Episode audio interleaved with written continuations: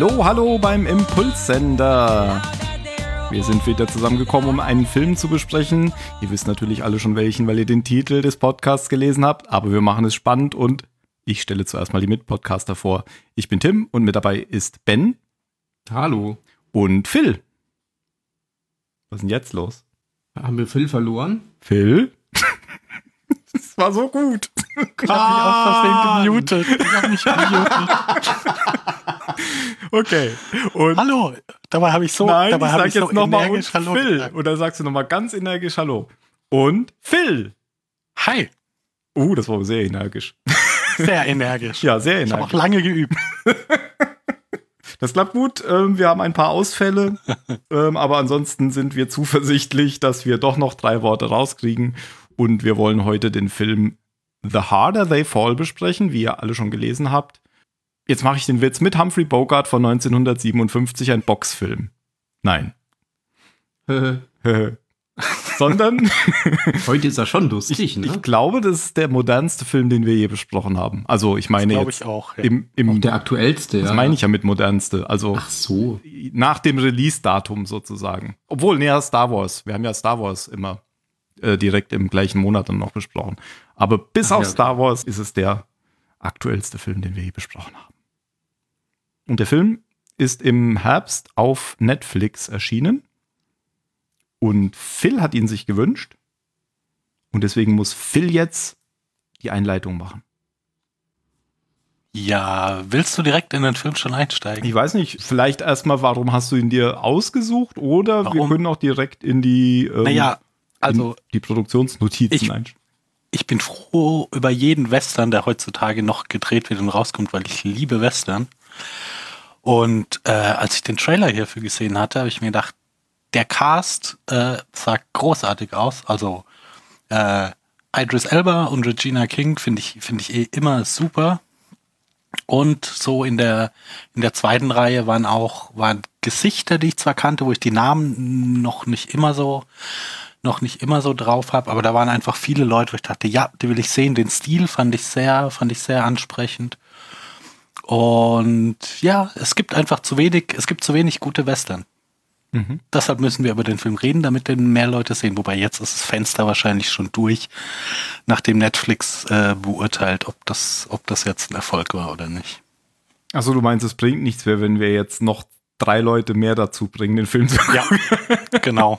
Das hätten wir, das hätten wir direkt in den ersten Okay. zwei Wochen wahrscheinlich. Oh, jetzt fehlen genau drei Leute für den zweiten Teil. Mm, Nein, ein Teil 2 wollen wir gar nicht sehen, sondern etwas Neues, Originelles, ähm, was äh, auch Genau. einen ähnlichen Stil hat vielleicht. Aber Ja. Das stimmt. Ja, ich habe so ein bisschen ein Problem mit den Produktionsnotizen hier, weil ich tatsächlich den Regisseur nicht kenne. James Samuel. Das geht mir auch so. Ich habe es aber auch nachgelesen. Das ist auch sein erster richtiger Film. Okay.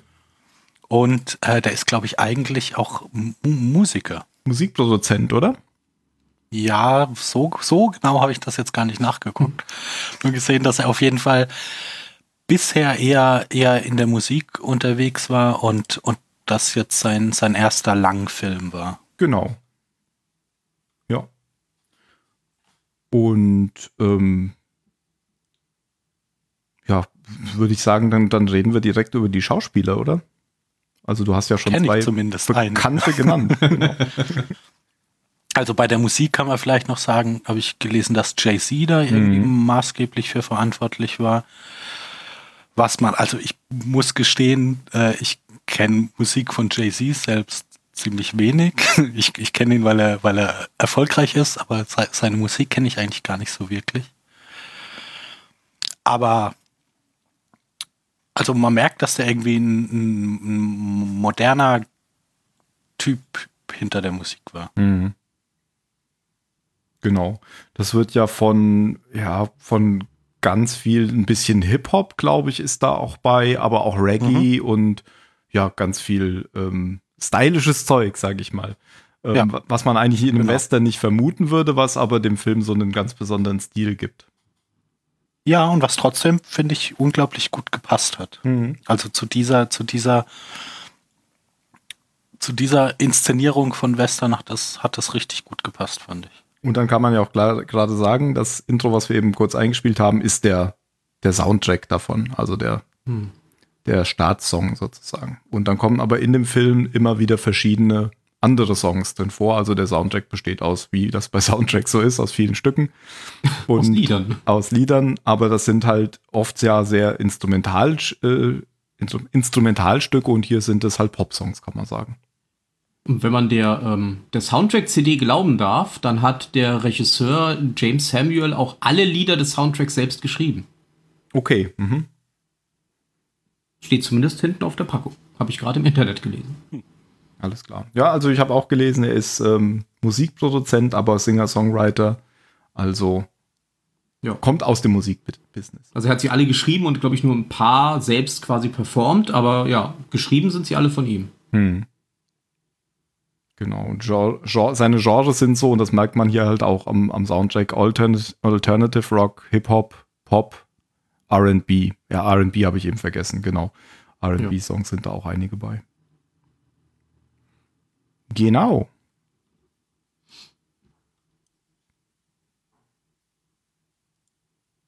Was äh, man auch noch sagen kann, der ist nicht nur Regisseur, sondern er hat auch das Screenplay geschrieben Mhm. und auch die Story, die also auch das Story. Drehbuch, genau. Ja. Also ein Autorenfilm, kann man sagen. ja, genau, der sogar noch die Musik dann selbst Ja. geschrieben hat. Das ist schon selten.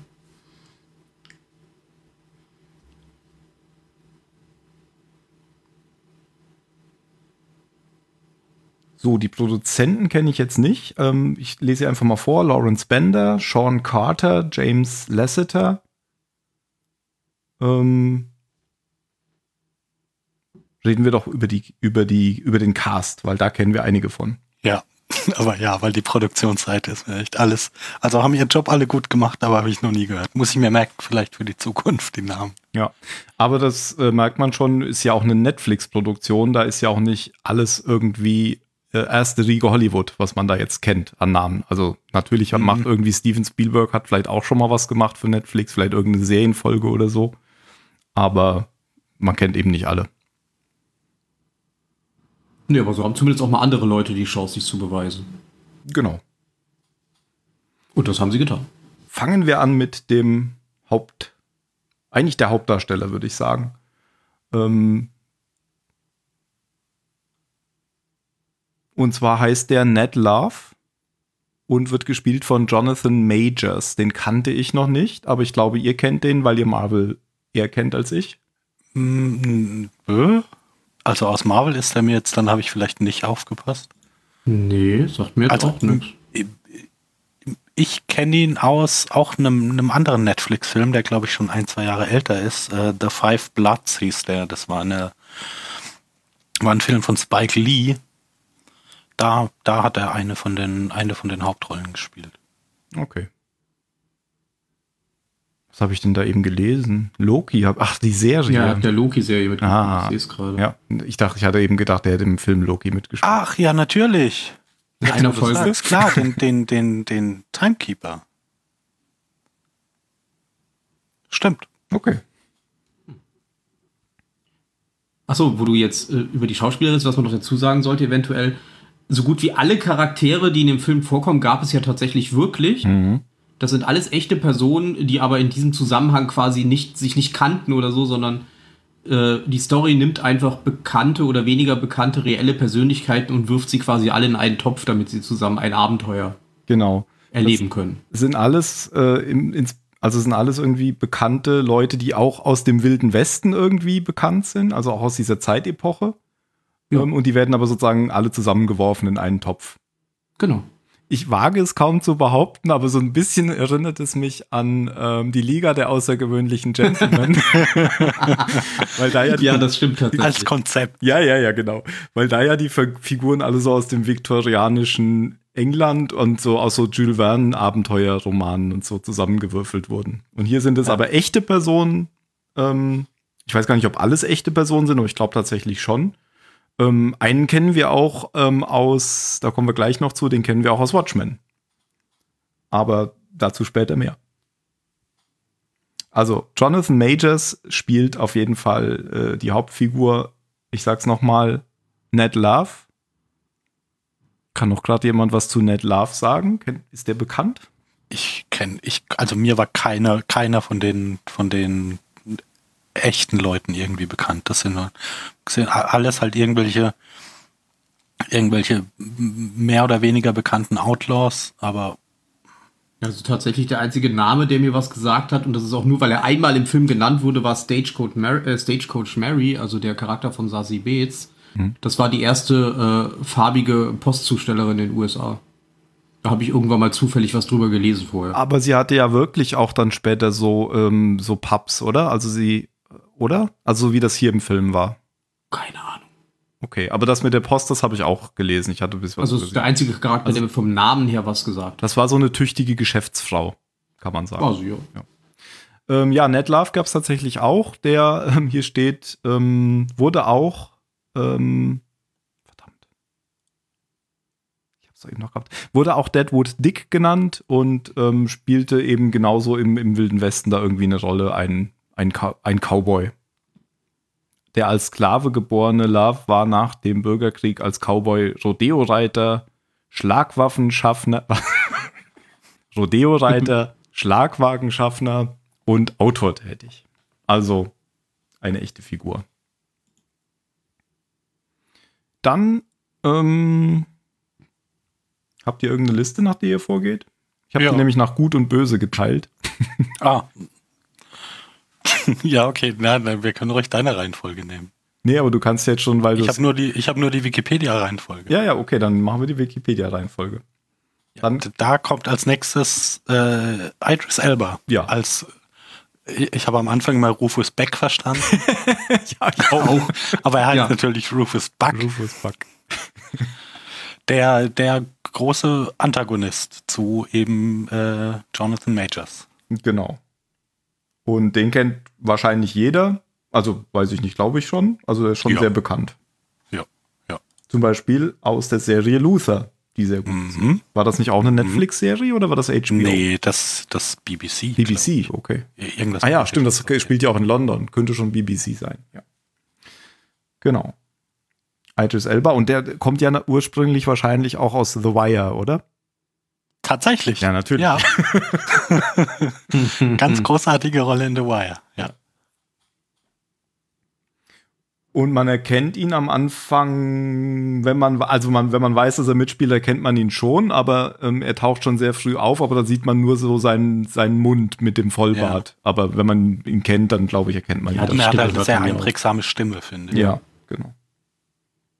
Oh, wobei ich muss sagen, ich habe den Film auf Deutsch geguckt. Mhm. Und ähm, dann kommt die leider nicht so ganz zum Tragen. Er hat halt da auch eine tiefe Stimme, aber die Originalstimme ist schon sehr einprägsam, finde ich auch.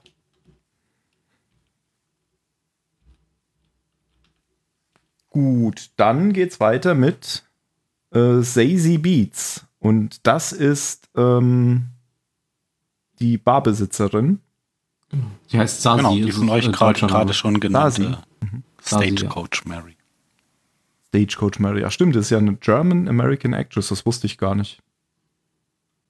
Kennt ihr die von irgendwas anderem? Äh, Deadpool. Ja, Deadpool. Habe ich auch nicht gesehen. Mit der, mit der Superkraft Glück. Glück ist keine Superkraft. In Joker hat sie auch mitgespielt. Ja, Steht Ja, Love die Interest des Freundin. Jokers. Ja, also, ja. Und sie ist so die, die taffe Geschäftsfrau, die ähm, in dem Film wird es zumindest so dargestellt, eigentlich so ein Imperium an, an Pubs hat, oder? Nicht nur den einen, Hat, Ja. sondern so, sogar so eine, in mehreren Städten hat sie Pubs. ja, die auf die, die gut auf sich selber aufpassen kann. Ja, Und die, die Freundin von nett. Ned Love ist. Sagen wir, sie haben eine On-Off-Beziehung. Ja, kann man so sagen. Und dann Regina King. Und habe ich ja noch nie gehört. Wer ist das denn? Ja, bekannt natürlich aus The Leftovers. Zumindest zwei von uns dreien. Was ja schon ziemlich viel ist für The Leftovers in einer Runde. Und ansonsten natürlich auch von Watchmen, wo sie die Hauptdarstellerin ist. Und das ist jetzt die zweite von den drei Bösen. Die, die, die Guten sind ganz klar in der Überzahl.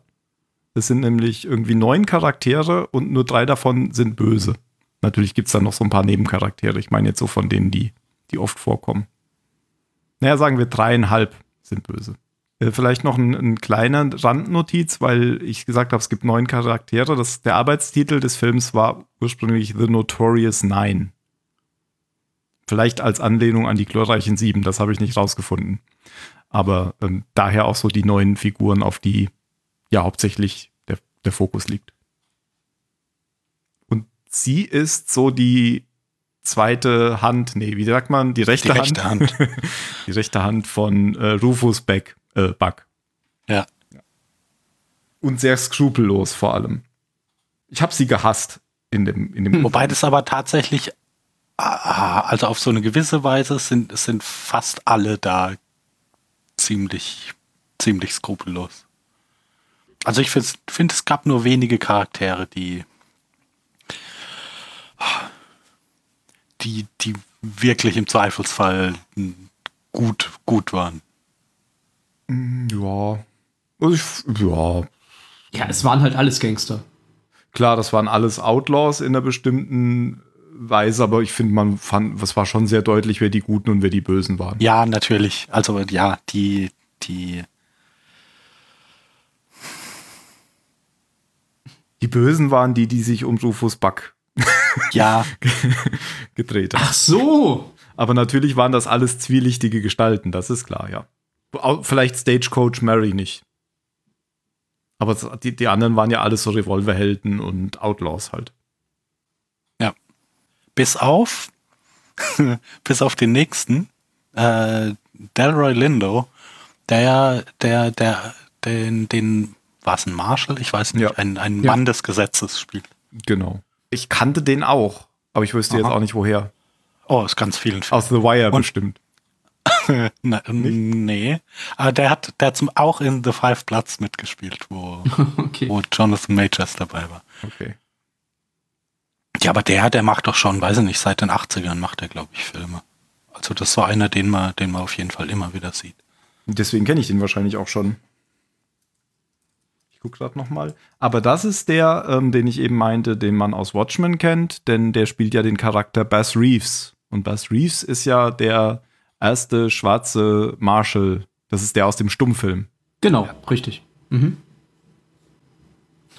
Hat bei Broken Arrow mitgespielt. Das habe ich auch gerade gesehen, aber ich ja, der hat eine lange, an. also Blood, ja, ja, Blood Out ja. fällt mir ein. Kongo, da ist es wieder. Das mit den Affen. Ja, okay.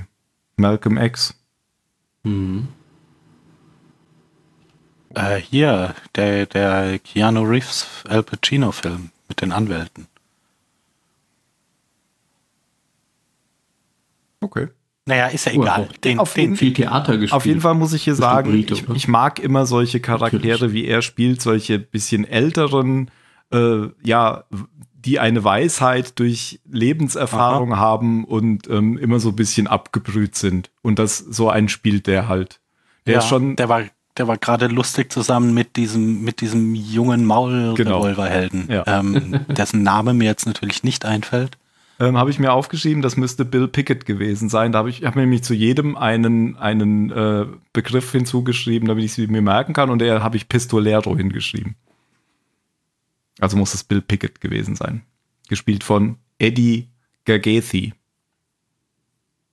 Der mir tatsächlich. Genau, der, der, der irgendwie so ein, ein krasser, krasser Schütze ist und super schnell ziehen kann und so aber halt auch noch ein Kind irgendwie. Und, und so die, für, für, für den das alles immer noch e, eher so ein Spiel ist und der nicht den, der noch nicht so verinnerlicht hat, dass wenn es einmal schief geht, dann, dann geht es vielleicht endgültig schief und dann war es das für dich. Und eben der, der Marshall, der ist schon lang genug unterwegs, um zu wissen, für diesen, für diesen Quatsch da, für dieses, hm. für dieses Theater hat, hat man gar keine Zeit. Genau. Das und macht einem nur Probleme. Hat ja auch einen ganz coolen ersten Auftritt dann, der gleich der Marshall. Wo man seine, sozusagen seine Coolness und Abgebrühtheit sieht. Ja. Und dann, jetzt haben wir ja schon über Bill Pickett gesprochen. Das ist quasi dieser junge ähm, Pistolenschütze und Kunstschütze. Und dann gibt es noch ähm, Das Gegenstück vielleicht auf der anderen Seite. ja, okay. Jericho Biel, ähm, Mhm. Den, der gespielt wird von Lakeith Stanfield, den ich kürzlich gesehen habe in der Serie Atlanta. Genau. Hm. Ja. Da spielt doch auch Sassy Beats mit. Ja, Und bei dem habe ich auch irgendwas gelesen, wo ich sagte, ach, da spielt er mit. Jetzt muss ich gerade nochmal gucken. Und, ah, Knives Out, genau. Bei Knives Out hat er mitgespielt, als den Detective. Ja. Guter Typ. Gefällt mir jedes stimmt. Mal, wenn ich ihn sehe. Und war, glaube ich, auch in diesem Film, glaube ich, mein, mein, mein Lieblingscharakter auch. Weil ich die, die Art von dem, also weil der so ein gutes Mittelding hatte zwischen was ich gerade schon über den, über den Marshall gesagt habe, Mhm. dass der, für, für den ist das alles kein Spiel, und der macht schon was Nötiges, aber, aber er ist nicht so weit draußen wie, wie Rufus Buck zum, und, oder hier ähm, Trudy. Der war so der Also Ehrenhafte. versucht, glaube ich, unnötige, unnötige Grausamkeit vermeidet er schon, aber Mhm. wenn er halt eine Gelegenheit hat, eine, eine Situation zu seinem Vorteil zu lösen, dann ergreift er die auch einfach. Ja. Und dann fehlt noch der letzte von den Guten, äh, die letzte von den Guten, nämlich Cuffy, also C-U-F-F-E-E, E, Danielle Detweiler, die Türsteherin, von der man erstmal denkt, das ist ein Junge. Also, niemand denkt das, wie äh, hinterher einer von den anderen Charakteren sagt. Aber sie tut so, als wäre sie ein Junge. Genau, Ja. die, die, ja, halt den, den Eingang zu, zu Marys äh, Saloon kontrolliert und guckt, dass da niemand, niemand Stress macht. Genau. Das waren dann aber erst acht und dann gibt es noch einen neunten, das ist Willey Esco, gespielt von Dion Cole. Und der ist Sheriff und Bürgermeister und der wird äh, von Rufus Buck ähm, rausgeschmissen aus der Stadt. Also es waren früher mal Freunde und der läuft dann so über zu den Guten, kann man sagen. Deswegen habe ich den jetzt hier auch unter die Guten geschrieben. Aber natürlich ja, auch. Ja, wie das passiert, können wir ja gleich Genau. besprechen. Auch natürlich auch ein zwielichtiger Charakter. Eine explosive Mischung. Genau, und das waren eigentlich so die, die wichtigsten, würde ich sagen. Sei denn, ihr äh, widersprecht mir. Nö. Ja, es gibt ja noch andere Nebencharaktere, Ach die so. haben meist nur ein oder zwei Szenen, die sind ja nicht so wichtig. Genau. Und die haben auch quasi kein Gegenstück in der realen Welt. Mhm. Nö, ich glaube, das reicht. Dann steigen wir ein. Ja, äh, du, du hast ja schon gesagt vorhin, also der, der Film fängt an mit eben Rufus Buck, den, den man aber die ganze Zeit nicht, nicht sieht, wie er so eine Familie, die sich gerade zum, zum Abendessen niederlässt, überfällt. Also er, er, sagen, ja. er kommt, kommt zu deren, kommt zu deren Haus und äh, ist eben eine Vater, Mutter, junger Sohn. Und er bringt vor den, vor den Augen des, des Jungen die, die beiden Eltern um. Den Jungen lässt er davonkommen, aber schneidet ihm noch so ein Kreuz in die Stirn. Und dann geht's, glaube ich, so in den, Dann, das ist ein Den- Cold Opener und dann kommt der. genau, dann kommt der. Titel. Ja. Ja. Also der Junge sieht noch, ähm, dass einer von denen, die ihn festhalten, ähm, so, eine, so ein Skorpion auf dem Handgelenk hat. Das wird dann gleich nochmal wichtig, Mhm. weil er den dann sucht. Äh, und was noch man erwähnen kann, ich glaube, er hat so ikonische goldene Pistolen. Ja. Also Rufus Buck. Daran erkennt man ihn dann auch später, glaube ich, wieder. Und natürlich an seinem Gesicht, weil man ja Idris Elba kennt. Beziehungsweise an der Stimme. Genau, also dann kommt das Intro. Das Intro ist äh, genau ähm, der Song, den wir eben ganz kurz angespielt hatten. Und äh, mit so, ja, was ist denn das für ein Style? Das ist auch schon sehr irgendwie bunt und knallig, kann man insgesamt sagen. Auch so die, der, der, Stil so von den ganzen Gebäuden oder so ist mehr knallig bunt als dreckig. Also kein typischer Sergio Leone-Western, wo alle verschwitzt und dreckig sind, sondern Ja. alles eher sehr stylisch. Mehr Tarantino-mäßig. Und so ist auch das ja, Intro. stimmt. gehalten. Bis, bis, bis auf so ein kleines, kleines Zwischenspiel in einer sehr weißen Stadt. äh, genau. Ist das so, ja. Genau. Und dann wird gleich eigentlich schon aufgelöst, wie ähm, der junge Ned, das war nämlich, hast du es erwähnt, dass das Ned Cole war?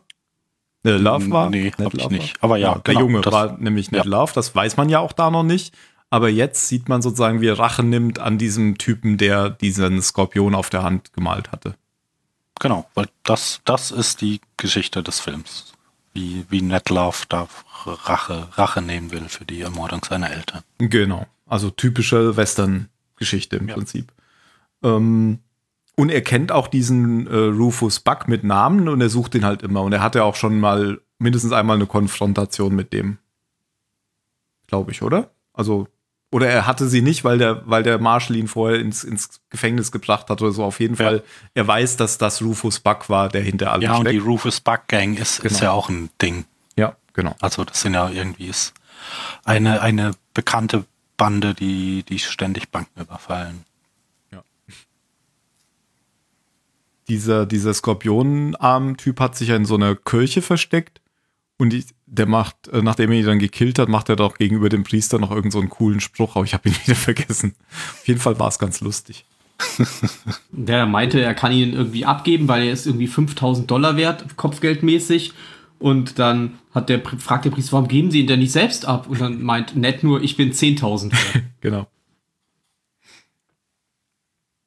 Und dann kommt so eine Umblendung, glaube ich, zu diesem Überfall auf diese Gang. Also das, das sind jetzt erstmal andere Charaktere, die auftauchen und die überfallen Genau. so eine Wir, wir lernen jetzt halt so nach und nach die, Ja. die, Tru die Truppe der Guten kennen. Ja. Genau. Und äh, das ist jetzt Bill Pickett. Wer ist denn eigentlich der andere? Habe ich vergessen. Vielleicht spielt er auch keine Rolle mehr. Auf jeden Fall der Pistolero ist da jetzt dabei.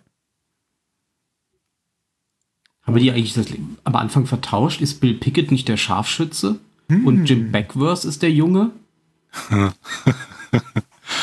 Das könnte sein. Jetzt muss ich nochmal gucken. ich bin echt so schlecht mit Namen. Weil ich meine, Pickett wäre der, der am, also Spoiler, Spoiler, am Ende auf dem Dach ist und alle wegsnipert. Ja, dann habe ich wohl einen unterschlagen, hä? Weil den anderen haben wir ja gar nicht genannt, den, den Scharfschützen. Stimmt. Das müssen wir jetzt klären. Stimmt, wir sind ja dann zu Cherokee Bill übergegangen. Ja, genau. Dann, dann gehört der Sheriff nämlich gar nicht zu den Neuen, sondern dann ist es. Äh. Wer ist dann der Pistolero, der Junge? Äh, Jim Beckworth? Ist der das nicht? Ja, kann schon sein. Ich habe ich hab den mir Doch. nicht notiert. Doch, Okay. das ist der. Also, meine Damen und Herren, wir haben eben völlig Das ist Unsinn der erzählt. Pistolero. Jim Alles zurück. Becksworth. Genau. Und Bill Pickett ist, ähm, ist, ist nämlich der andere dann, der in der Szene Der mit, mit dem, dabei ist. mit dem Gewehr, genau. Genau, ja. Also die, die treffen hier sozusagen erstmal aufeinander und äh, klauen das Geld von, ähm, von der Gang, die Ja. eigentlich zu. Ich fand den Namen so geil, die Crimson Hood Gang und dann machen sich doch alle darüber lustig, dass sie ja pinke Hüte tragen anstatt also pinke äh, Tücher im Gesicht haben anstatt rote. Genau. Die Crimson Hood Gang. Genau, und da kommt ja dann auch noch ähm, Ned Love dazu. Ja. Ja, also sie nehmen einen gefangen von, von, von dieser Gang, äh, der, der ja auch gar nicht so richtig eingeschüchtert ist von denen, weil er, weil er meint so, huiuiui, wisst ihr überhaupt, wem er hier jetzt gerade sein Geld geklaut hat? Weil das ist ja auch, so- auch so ein bekanntes, so ein bekanntes Trope aus Filmen, Mhm. dass, dass Leute aus Versehen irgendjemandem Geld klauen und dann ganz tief in der Scheiße stecken. Aber es ist ja kein Zufall in dem Fall. Es geht ja, es geht ja genau darum, an Rufus Buck ranzukommen. Genau.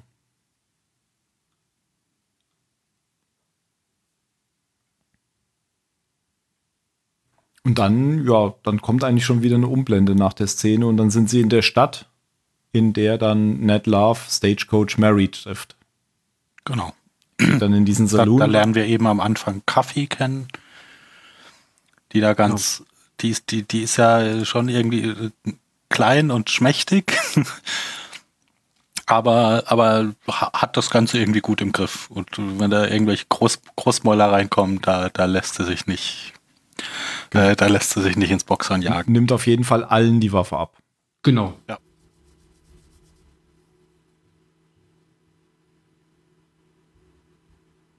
Ja, und die kennen sich da auch nicht, ähm, Ned Love und ähm, Coffee. Aber dann legt, glaube ich, Stagecoach Mary so eine Tanzeinlage ein auch. Und dann sieht man sehr schnell, dass die beiden sich kennen. Und was ich eben mit On-Off-Beziehung meinte, sie ist gar nicht so gut auf ihn zu sprechen. Naja, das oft resultiert, resultiert halt darin, dass er irgendwie regelmäßig Wochen, Monate weg ist, Ja. um, um seinen Rachefeldzug da zu führen. G genau, ja. Der Also Rachefeldzug ist jetzt kein On-Off im Sinne von, sie verstehen sich mal und verstehen sich nicht, sondern ist halt, ist halt äh, schwierig, wenn einer die ganze Zeit weg ist. Naja, aber sie sagt ja schon die ganze Zeit, er soll sich verpissen. Das meinte ich eben. Ja, natürlich, weil sie, weil sie wütend ist, dass, dass er ständig Genau. Wichtigeres zu tun hat als sie. Ja, ja, klar. Also sie verstehen sich dann jetzt ja nicht so. Aber dann doch wieder. Ja, naja, aber doch. Also sie verstehen sich so gut, dass er ihr einen Heiratsantrag machen äh, will, aber ähm, wird dann unterbrochen von dem anderen Typen. Au. Jetzt weiß ich wieder nicht, war das jetzt Bill Pickett? Das Ja, ist Bill Pickett. Das ist Bill Pickett, genau. Weil der sagt nämlich, wir haben hier was von dem, den wir da gefangen genommen haben. Der hat uns was erzählt, komm mal in den Stall. Komm mal in den Stall.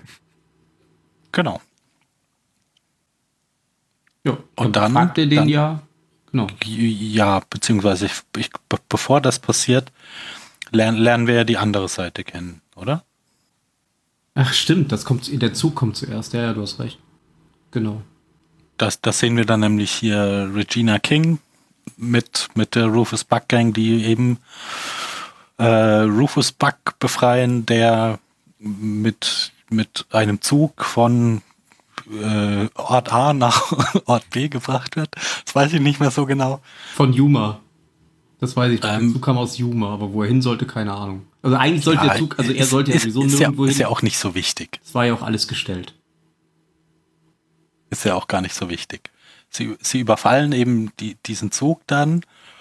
Ähm, und da, ja, also ich, ich finde, das funktioniert sehr gut, wie, wie am Anfang eben die, die ganzen, dass man für jeden Charakter so ein, so ein Gefühl kriegt, wie die drauf sind. Also sowohl bei Trudy als auch bei Cherokee Bill. Ähm, und am Ende eben auch Rufus Buck. Also wer, wer hier, wer hier völlig, völlig skrupellos unterwegs ist und alle umbringen will und wer, wer gerne redet. Also mit dem Wobei ersten ja, du Rufus, Buck und Trudy und mit dem äh, zweiten Cherry Bill, oder? Und jetzt du, Ben. ähm, was ich sagen wollte, ähm, sie töten ja niemanden Unschuldigen. Weil sie haben ja diesen Naja. Auftrag, diesen, nee, tun sie nicht. Ähm, sie haben ja diesen, die, sie haben ja diesen, ja gut, vielleicht der, der Zugfahrer, gut, aber der war halt ein bisschen rassistisch in diesem Moment, den hätte ich wahrscheinlich auch erschossen, aber ähm, Naja, aber das, das, Sie- das war, das war schon so ein, also, das, das war schon so ein Charakterding für Trudy dann, dass, dass sie ihn einfach direkt erschießt, äh, und nicht, war also sie war ja jetzt nicht in Lebensgefahr. Ja, das stimmt. Aber man weiß ja auch nicht, was solche Leute vorher mit ihr gemacht haben. Ja, ich, ja, ja, darum geht's mir ja gar nicht. Nee, ich weiß, was du meinst. Ich wollte nur sagen, das Ganze war ja quasi gestellt. Sie hatten ja den Auftrag, diesen Zug zu überfallen und sie töten ja auch nur die Soldaten, weil sie von der Regierung beauftragt wurden, diese Soldaten zu töten, weil die zuvor irgendwo ein Dorf überfallen und die ganzen Bewohner erschossen haben. Also sie töten tatsächlich, mal von dem Zugführer abgesehen, niemanden, den sie nicht töten sollten. Den sie nicht töten sollten, ja, aber, also, Und das waren ja So- anscheinend so- auch alles irgendwelche Vergewaltiger und Massenmörder, diese Soldaten. i- ja, aber so wie es da passiert ist, Rufus Buck steigt aus seiner Zelle und sagt, bringt sie alle um. genau. Nein, nein, er, sagt, er fragt ja erst nach einem Fahrer, damit die anderen, die damit nichts Ja, ja, ja. haben, weiterfahren können. Ja, ja, ja, aber Rufus Buck hat nicht den Auftrag bekommen. Da, also, Ja, er, er hat ja einfach. Ich denke schon, dass er weiß, er, er wurde ja offiziell begnadigt von der Regierung. Ich denke schon, dass er das weiß und auch wusste, dass er in dem Moment befreit wird. Das glaube ich schon. Also selbst wenn ich dir den Punkt zugestehe, ähm, finde ich, macht die Art der Inszenierung trotzdem klar, dass es jetzt nichts ist, worüber er schlecht schlägt. Ja, und ich glaube, es gibt ja später auch noch Szenen, wo das auch genauso deutlich wird und da sind es tatsächlich Unschuldige. Ja. Ähm, aber man also kann. der, das ist schon ein sehr brutaler Mensch. ja, und Trudy ja, das, auch. das stimmt. Aber ich glaube tatsächlich, ja, bei ihr glaube ich das, dass sie das genießt. Und bei ihm bin ich mir fast gar nicht so sicher. Ich glaube tatsächlich, er denkt, er tut das Richtige. Wie, wie er später da den, dessen Namen ich jetzt auch schon wieder vergessen habe, wie er den verprügelt, der, der, der macht schon auch im, immer mehr als nötig. Das ist richtig. oder den anderen, da schießt er doch auch einfach, der äh, da nicht mitmachen will oder in die Ja. Stadt. Der einfach nur. Ja, aber das macht er nicht, weil er es genießt, sondern weil er in dem Moment glaubt, dass das der einzige richtige Weg ist. Wie gesagt, ich glaube, also er ist durchgeknallt. Ja, das würde ich da schon stimme als, ich euch zu. als skrupellos bezeichnen. Aber ich glaube Also nicht, jetzt dass er im ebenso Gegensatz Unterschied- zu, zu Trudy das genießt, wenn er jemanden verprügelt oder erschießt. Weil bei Trudy Also- habe ich das Gefühl, die mag das. Die findet das so toll. von, von den drei großen Bösewichten, die es gibt, ist er schon der, wo ich mir denke, uiuiui. Also ich finde tatsächlich schlimmer. Trudy schlimmer auch, Ja. aber wo ich finde, also ansonsten finde ich die, die Charakterisierung komplett richtig. Cherokee, Cherokee Bill hingegen hat eher so Haare auf den Zähnen und versucht so durch Labern alles ähm, vorwärts zu kommen und die anderen Ja, beiden der, der würde einfach. es auch, der wird es auch anders machen. Genau. Also er, er probiert es ja auch anders. Ja, bei, bei dem lernen wir auch später, dass sein ganzer Ruf, den er sich erarbeitet hat, ja quasi nur darauf beruht, dass er die ganze Zeit bescheißt. Naja, was heißt bescheißt? Er, er weiß halt, welche Regeln wirklich wichtig sind, nämlich Zuerst schieß, feuern. bevor der andere schießt. Richtig. da, da, das ist die eine Regel, um die es geht. Aber das ist ja nicht ehrenhaft. Ja, aber er ist ja schon ehrlich in dem Zusammenhang, dass er das auch so sagt. Ja, Ja, das ist genau. Ich mag ihn. Ja, ich mag ihn. Ich hasse es, wenn sie den Countdown zu langsam sagen. Okay, also genau, also der, der Rufus Buck war in einem Safe eingeschlossen, um das nochmal kurz zu zeigen.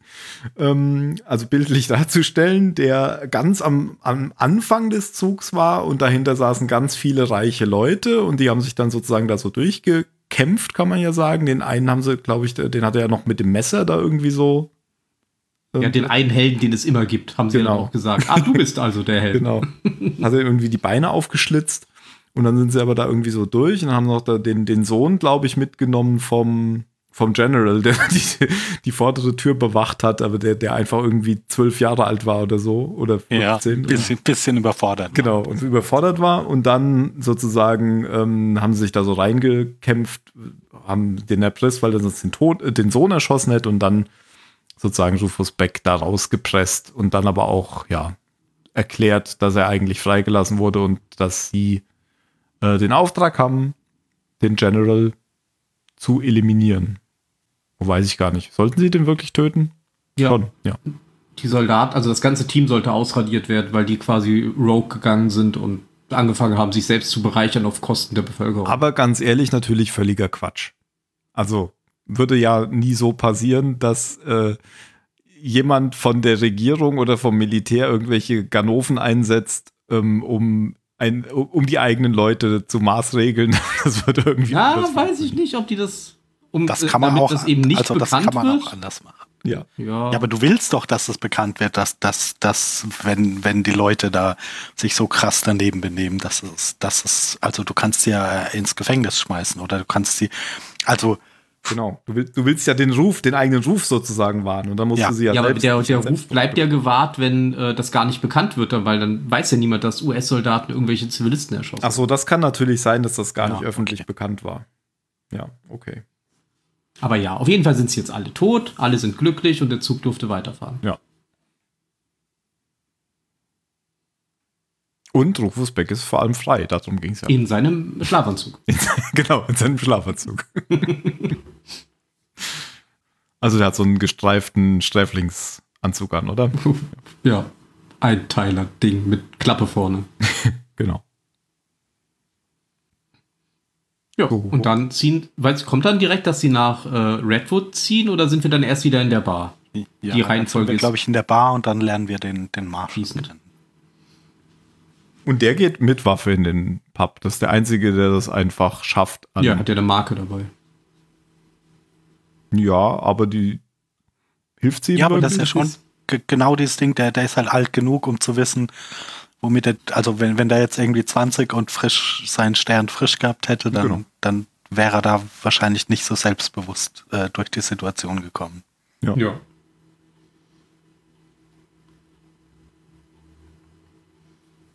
Und der will, ähm, ähm, ich sage immer Jim, das stimmt doch gar nicht, der heißt Ned, gell? Der will Ned Love ähm, festnehmen. So hat es zumindest erstmal den Anschein. Der ist ja 10.000 wert. Genau. und ja, das artet so ein bisschen aus, das Gespräch, was die beiden führen. Und dann nimmt er ihn fest und ähm, ja, bedroht ihn sozusagen und ja, droht auch damit, wenn jemand auf ihn schießt, dann schafft er es bestimmt noch, ihn zu erschießen. Also so eine Pattsituation und so kommen sie. Mexican Standard. Ja, mit, mit 1, 200 oder wie viel ein ist, keine Ahnung. Auf jeden Fall äh, schon eigentlich ziemlich gewagt, finde ich. Ähm, funktioniert, glaube ich, nur im Film, weil irgendeiner dreht da ja immer durch. Je höher die Anzahl der Leute ist, die da so rumstehen. Und wie, wie wir dann nämlich erfahren, wenn sie weg sind, war das ja nur ein abgekartetes Spiel, weil die beiden ja zusammenarbeiten. Richtig? Ja, völlig richtig. Genau, er lässt, also er hat ja diesen, diesen Gefängnispanzerwagen da dabei und lässt ihn ja dann, nachdem sie außerhalb der Stadt sind und nicht mehr gesehen werden, einfach wieder frei. Ja. Genau. Ach, übrigens, wir haben ja eben die Szene im Stall abgebrochen, weil wir gesagt haben, es kommt zuerst eine andere. Ähm, den haben sie ja dann auch freigelassen, diesen Gefangenen von der Gang. Den haben sie ja nicht umgebracht oder so. Den haben sie wieder laufen Nee, lassen. Richtig. Und der kommt ja nachher auch wieder zurück zu, zu ähm, Fuck. Buck. Nicht weg. Ja, ist richtig. Und dann wollen die beiden ja quasi weiter und dann kommen aber auch, kommt auch der Rest des Teams sozusagen an, weil dann äh, Mary, ähm, ihr, ihr Bodyguard und die anderen beiden Jungs aus äh, Neds Team dann quasi auch ankommen und sich den Leuten anschließen, weil sie sich nicht abwimmeln lassen. Ja, und sie es gemerkt haben, dass das wohl nur ein ja, Plan war, um da wieder Ja. rauszukommen. Ja, warum war das? Wofür war der Plan eigentlich gut? Damit Mary nicht wieder sauer ist, dass äh, Ned Love doch schon wieder abhaut? Ich, Ja, ich glaube, er wollte auch nicht, dass die mitkommen, Dass die mitkommen. Gefahr bringt. ja, das weil irgendwie, weiß ich nicht. ja. Dieser Beschützerinstinkt nervt sie, glaube ich, auch extrem. Ja, es, es, es gibt ja, es gibt ja ein paar Mal so Unterhaltungen zwischen den beiden. Er meint, oh nein, das kann ich dir nicht erlauben, das zu machen. Und sie meint so, wie bitte? Ich habe nicht um Erlaubnis gefragt. Es geht hier nicht drum, dass du mir irgendwas erlaubst, junger Mann. Ja. Und kurz danach treffen sie doch jetzt. Ach so, jetzt kommt dann erst wieder ein. Jetzt kommen wir nämlich nach Redwood. Oh, dieses Hin- und Hergespringe. Ja, Redwood. Und äh, da hat sich jetzt nämlich ein alter Freund von Buck breit gemacht. Also man muss vielleicht erstmal sagen, Redwood ist scheinbar so eine von Buck ähm, aufgebaute Outlaw-Stadt. So als, ja, Unterschlupf. Oh Unterschlupf weiß ich nicht, aber auf jeden Fall eine, eine Stadt, die äh, ausschließlich von Schwarzen bewohnt zu sein scheint. Ja, und auch von Outlaws, oder? Oder nicht? Hatte, ich hatte jetzt schon den Eindruck, da, dass die, als, als er da aufmarschiert und sagt, hier, äh, das ist die neue Steuer für, für unsere, für unsere äh, Verbrecherorganisation, dass die normale Bevölkerung da jetzt nicht, nicht so dahinter, also das sah mir schon eher nach normalen Leuten aus.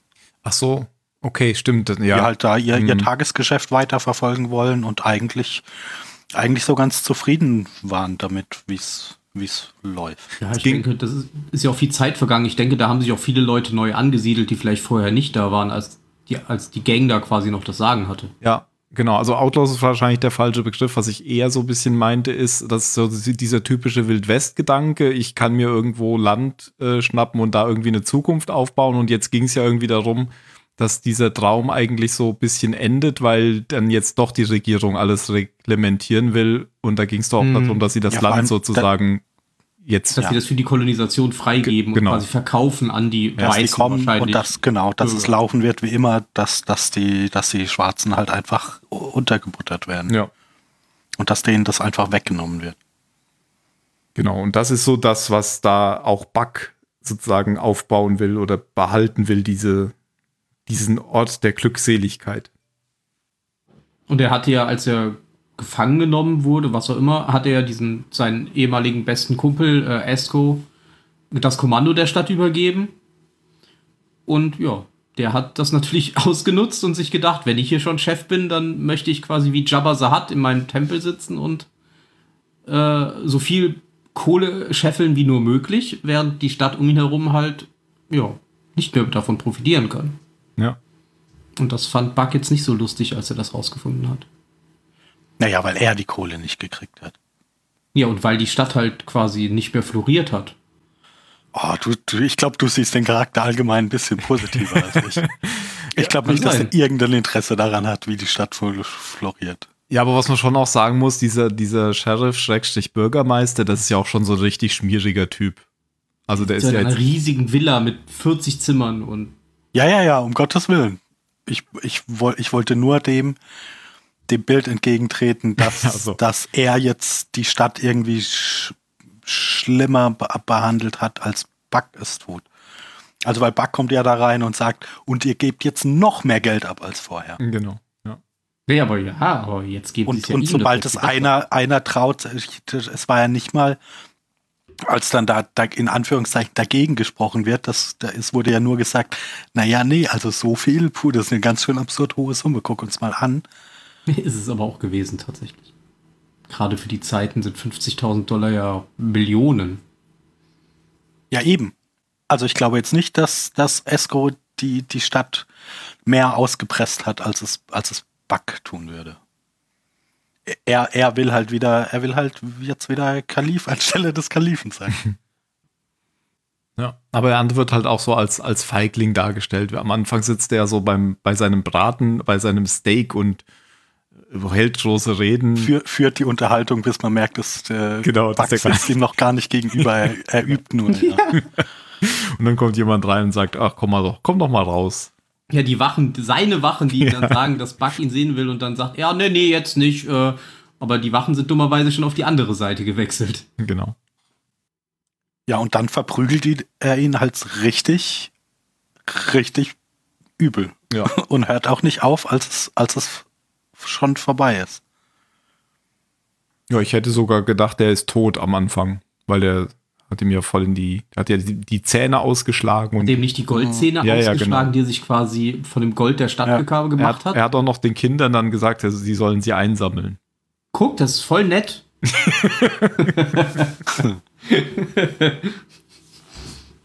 genau, und dann lässt er ihn aber laufen, er tötet ihn nicht, weil sie alte Freunde sind. Ja, gibt das noch eine Chance wegzugehen, genau. Und äh, da vorher kam ja noch diese Szene, als er den anderen einfach erschießt oder erschießen lässt. Ich weiß gar nicht mehr, der nee, dann eben selbst. Einspruch erhebt wegen diesen hohen Steuern. Ja, wie gesagt, ich, ja. ich glaube tatsächlich, er ist einfach er ist verrückt, weil er, er schießt ihn ja auch nicht mit so einem zynischen Lächeln oder so einem Lachen oder so, sondern er schießt ihn und sagt dann ja, auch am Ende noch Rest in Peace. Also ich glaube, er meint es doch ernst. Psychopath hat, halt. Jo. Genau, richtig. Aber ich glaube nicht, dass er bösartig im Sinne von so wie Trudy ja, aber das ist doch noch gefährlicher. Da weiß ja, ich weiß. Bei, bei einer wie ihr weiß man wenigstens. Aber der ist so einer, der, der hat wahrscheinlich nicht mal erhöhten Puls, wenn er nicht einfach erschießt. Ja, du bist halt im Weg. Das ist halt, ja. Für ihn ist das der logische Schritt. Und er sagt ja auch da hier, also hier, die Steuer wird jetzt eingetrieben und wer nicht bezahlt, äh, das, die das Haus an, ja. wird angezündet. Also ich, äh, es geht ihm nicht um Redwood. Ja, das weiß ich tatsächlich nicht. Ich glaube schon. Ich glaube, er möchte. Der, der wäre völlig Gefühl, fein damit, wenn, wenn die Stadt menschenleer wäre und nur er und seine, seine, seine Gang da sitzen, solange, solange das nee, Finanzielle das stimmt, dann hat er da sein kleines Königreich. Aber über wen regiert er denn dann?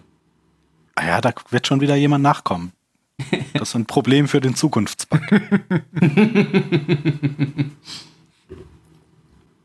ja, wie gesagt, ich, ich sehe den Charakter anders. Ich glaube tatsächlich, dass es ihm darum ging, da so eine Art Rückzugsstätte zu bilden, wobei er aber bereit ist, jeden Schritt zu gehen, der dafür notwendig ist, egal was das für andere Leute bedeutet. Aber ich glaube, sein großes Ziel ist tatsächlich, dass das da eine eine, eine funktionierende Stadt ist, wo äh, farbige Menschen sich zurückziehen können, um eben, äh, ja. Also ein Psychopath mit Vision. Ja, schon, so ein bisschen. ich, glaube, ich glaube, sein Ziel ist schon ehrenhaft, aber er sieht halt nicht, dass er dafür den falschen Weg geht. Ah, sein, sein Ziel ist König zu sein. Glaube ich nicht. Guck ihn dir doch mal an. Hab ich. Na, natürlich ist sein Ziel, König zu sein. Der fragt doch die Leute nicht, nicht äh, se- se- seid ihr dabei? Ja, das muss er ja Weil, nicht. weil er, das ist er, besser für uns alle. Nee, das, ja, genau, das, das erkennt er ja nicht. Er sieht halt nur das Ziel und sagt, ich brauche euer Geld, dann kann ich das machen. Punkt. Der ist bereit, das alles niederzubrennen, wenn, wenn es nicht nach, wenn es nicht so läuft, wie er es will. Ja, und dann baut er es wieder neu auf. Das hat er beim ersten Mal anscheinend auch gemacht, weil das ist ja seine Stadt. Mhm. Wenn etwas nicht funktioniert, musst du es verbrennen. Und dann baust du neu, bis es funktioniert. Okay. Wie im richtigen Leben. Das war auf jeden Fall die Szene. Willkommen in den ersten 20 Minuten des Films. nö, nö, wir sind ja schon ein bisschen weiter. Ja, es war schon ein gutes Stück, das stimmt. Genau. Also, ach so, das kann man vielleicht auch sagen. Also, der lässt sich durchaus Zeit mit, mit den Szenen. Der ist ja auch sehr lang. Ich glaube, Über zwei Stunden. 140 Minuten oder 120. Ja, Ja, der geht 139, ja. ja. Geht schon lang, aber ist nicht, aber ist nicht langwierig, finde Nee, finde Also ich- passiert, auch- nicht so lange passiert vor, immer was. Ja. Ja, genau. Ähm, er lässt sich halt Zeit mit dem, was er erzählt. Ähm, es ist nicht so, dass es langweilig wird, genau. Ja, und ist jetzt auch, also ich finde, es gab hier nicht so Szenen, wie das so in den Sergio Leone-Western waren, dass sich Leute irgendwie fünf Minuten lang gegenseitig in die Augen gucken. Angucken, genau. Die Kamera immer von einem auf dem Was man ja, wovon ich gar kein Feind bin, ich mag Ja. das ja, aber ich kann verstehen, wenn Leute dann irgendwann auf die Uhr gucken und sagen, ja, geht, geht's hier irgendwann nochmal weiter, weil ich finde das gerade nicht spannend. aber so, so ist das hier gar nicht. Da, da ist schon, da ist kein Leerlauf. Mhm, ja. Gut, aber weiter. Ähm, denn jetzt sind wir wieder zurück bei den, ich nenne sie mal die Guten, die ja sozusagen jetzt den Plan haben, nach Redwood zu gehen und da aufzuräumen, insbesondere einen Bug zu killen. Und da treffen sie jetzt eben diesen ähm, aus der Stadt gejagten Sheriff-Bürgermeister, der auf so einem Wagen angefahren kommt. Und ich weiß gar nicht mehr, schicken die den jetzt erstmal wieder weg und lassen ihn ziehen oder bleibt er jetzt schon bei denen? Weil später Nee. kommt er nochmal, Der oder? geht, glaube ich. Ja, wobei, nee, der sitzt ja, glaube ich, am Ende, also später bei denen. Ja, später besorgt er ihn ja die Waffen. Der hat ja, weiß ja, wo diese Waffenverstecke sind von Buck. Aber ich weiß, Hm. ich wusste jetzt nur nicht mehr, ob das jetzt schon passiert oder ob das später nochmal wiederkommt. Bin ich mir jetzt auch gerade unsicher. Ist auch nicht so wichtig, er schließt sich ihnen jetzt letztendlich irgendwie an. Ja, und was, genau, bes, besorgt ihnen Waffen und Dynamit und so. Genau. Also, sie sind jetzt gut aufmunitioniert. Ja. Aber jetzt hat, ähm, jetzt hat Stagecoach Mary die Idee, da müssten wir jetzt erstmal ein bisschen Aufklärung betreiben in der Stadt. Also, die gucken jetzt da schon quasi drauf. Die sitzen jetzt nachts da auf, auf den Höhen und gucken, wie man, ja, wie man so New Mexico, ähm, so, so, so braune Felsen, Fels, Erdfelsen da sieht, gucken sie jetzt da runter auf so eine Ebene und sehen da unten so die Lichter der Stadt. Und äh, Stagecoach Mary hat die Idee, da jetzt mal ein bisschen Aufklärung zu betreiben, dass sie jetzt da hingeht sozusagen und tut, als wäre sie hier die, ja, die Saloonbesitzerin, die da auch irgendwie investieren. Noch einen weiteren Saloon einfach äh, aufnehmen will, weil sie macht das ja gut. Und, Und ja, dann profitieren beide davon. Win-win. weil sie ja alles Geld dann da lässt. Und der, der Plan funktioniert keine zwei Sekunden. Der Plan funktioniert keine zwei Sekunden. äh, Aber was mich da ein bisschen gestört hat, ich wollte natürlich nicht, dass sie stirbt, aber dadurch, dass sie jetzt eine Hauptcharakterin war, war jetzt diese Skrupellosigkeit nicht so sehr da, wie sie jetzt vielleicht bei einem Nebencharakter da gewesen wäre. Also wisst ihr, also die wurde ja jetzt nicht einfach erschossen. Bei einem anderen hätten sie die vielleicht einfach erschossen. Wenn das jetzt, ja, irgendjemand Ja. wäre. Aber sie war, ist halt eben die, die Freundin von Nat Love. Das ist ja schon praktisch, so jemanden zu haben. Das stimmt schon, ja. Dass man sozusagen dann nochmal ein Druckmittel hat, ja. Wenn man Angst vor dem hat. Und so verwenden sie die ja auch. als Druckmittel. Ja. Also eigentlich war das tatsächlich dumm, dass sie dahin gegangen ist. Vor allem, wenn sie wissen, dass sie die Freundin von Ned Love war. Das war mir gar nicht klar, dass sie das wissen. Ja, aber eigentlich fand ich die, ja, ja, fand ich den, ich fand den Plan eigentlich gar nicht so schlecht. Wenn sie es nicht wussten, dass sie die Freundin Ja, und selbst wenn, also wir, haben ja vorhin schon gesagt, so On-Off-Beziehung, vielleicht hätte sie es ja verkaufen können. So, da- dass sie jetzt, dass sie einfach fertig ist mit ihm. Ja, okay, aber das ist, das ist dann schon schwierig. Wenn die, also wenn, wenn die überhaupt nicht mit ihm in Beziehung gesetzt gewesen wäre, bei denen, dann wäre es, glaube ich. Eher ein Plan gewesen. Aber es ist halt am Ende so, es ist ein Western. Genau. Also es muss, muss ja jetzt auch in eine Situation kommen, dass ähm, da noch was genau, passiert. dramatisch. Genau. Ja. Und ähm, ja, sie, sie, sie spricht sozusagen vor vor Buck und wird dann von ähm, Judy K.O. gehauen mit dem Gewehrkolben, glaube ich. Ja. Nachdem Buck ihr einfach so zunickt. Denn er fand die Geschichte nicht so überzeugend.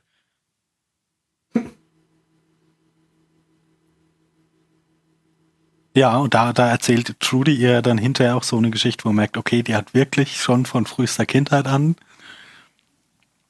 äh, einen Schuss weg, weil sie doch da erzählt von ihrer kleinen oder großen Schwester, weiß ich nicht mehr.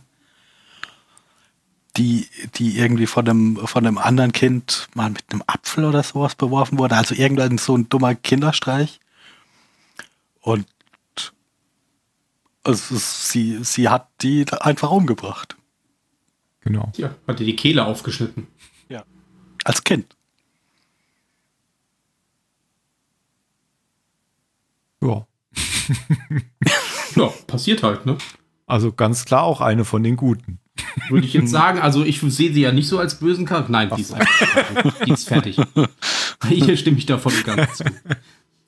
Sie genießt das ja auch. Sie, auch wenn sie darüber redet, ihre Augen leuchten ja richtig. Also, nee, sorry. Sie ist Ja, halt, die, die geht da richtig auf drin. ja. Ja. Wie gesagt, die habe ich auch gehasst. Von Anfang bis Ende. Aber so Da richtig, hast du sie noch mehr. so richtig beeindruckt ist ja ähm, Stagecoach Mary nicht, oder? Nö. Keine Ahnung, ob sie damit gerechnet hat oder dass so eine 50-50 Chance war, aber sie ist auch nicht wirklich überrascht, Ja. als es passiert. Sie wird dann da in so einen, in so eine, einen Käfig gesperrt, als, als dann nämlich äh, Ned auch in die Stadt kommt, wird er dann zu ihr gebracht. Weil er geht dann in die Stadt, weil sie ja nicht wieder zurückgekommen ist. Ja. Und da, da gibt's das erste, das erste Aufeinandertreffen von, von Cherokee Bill und hier, ähm, wie heißt der andere? Jim. Jim Becksworth. Jim. Nennen wir ihn Jim. Ja, Jim Becksworth. Der, der ihn ja direkt zu so einem Duell herausfordert, weil, weil ihm ja schon irgendwie zwei, dreimal gesagt wurde, ja, nee, es gibt hier einen, der zieht noch viel schneller als du. Und das kann er, das kann er voll nicht abhaben. Sagt dann, ja, ja, komm, wir machen das jetzt. Und, und ja, ich fange gleich an zu zählen. Und er geht einfach weg. ja. Und er kann es gar nicht fassen. Das, ey, nein, wir waren schon so weit hier. Was soll denn das? So, so funktioniert das Spiel nicht. Ich habe ihn jetzt herausgefordert. Wir müssen das jetzt machen. Ja. Ja, und dann trifft eben in dieser Gefängniszelle dann Ned auch auf, Auf Rufus. auf Rufus, genau, mir fiel der Vorname nicht ein. Und dann erpresst Rufus ihn, dass er hat ja jetzt eine Geisel und er soll ihm jetzt das Gold wieder besorgen, was er ihm geklaut hat. Und schlägt ihm vor, schlägt ihm eigentlich vor, dazu eine Bank zu überfallen oder ist es denn ihre eigene Idee? Ich glaube, das schlägt er Nee, dem sogar glaube, vor. ich glaub, er, er sagt sogar, welche Bank Ja. genau. Genau. Und er hat irgendwie ein paar Tage Zeit und wenn sie das nicht schaffen, dann killt er eben Dann war es das mit Mary. Coach Mary. Genau. Und er muss ja noch 10.000 oben drauflegen. Sozusagen Ja, als als Zinsen Zinsen. auf die 25.000. Kann man mal machen. Ja. Genau. Sie müssen dafür eine, eine, eine Bank in, in einer weißen Stadt, in eine White Town Genau. überfallen. Und in dem Moment als dann der Bildschirm gewechselt hat, war ich tatsächlich kurz geblendet. Ja, das ist halt wirklich White Town. Das ist halt total. Alle, alle Gebäude sind strahlend weiß. Ja, und die, die, vor allem der Kies auf den Straßen. Ja, der Ja, Boden alles weiß, ist einfach alles, alles. ist weiß. Alles ist weiß. Also damit hätte man jetzt nicht unbedingt gerechnet, wenn man hört in eine White Town. Ja. Aber sie haben es ja dann dankenswerterweise auch nochmal hingeschrieben. ja. Ja, das stimmt. Als der Name der Stadt Maysville, eingeblendet wird. It's ja. a White Town. It's a White Town. Ja, das haben wir auch vielleicht noch gar nicht so erwähnt. Also der Film äh, hat ja eigentlich ausschließlich schwarze Darsteller. Und Mhm. es gibt natürlich vorher schon irgendwie mal diese Soldaten, das sind Weiße, das sind, die sind aber auch noch mal kurz dabei. Aber alle von diesen Hauptdarstellern sind Schwarze und man sieht sehr selten Weiße. Und in dieser White Town, da leben jetzt halt Weiße. Nur weiß. Ja.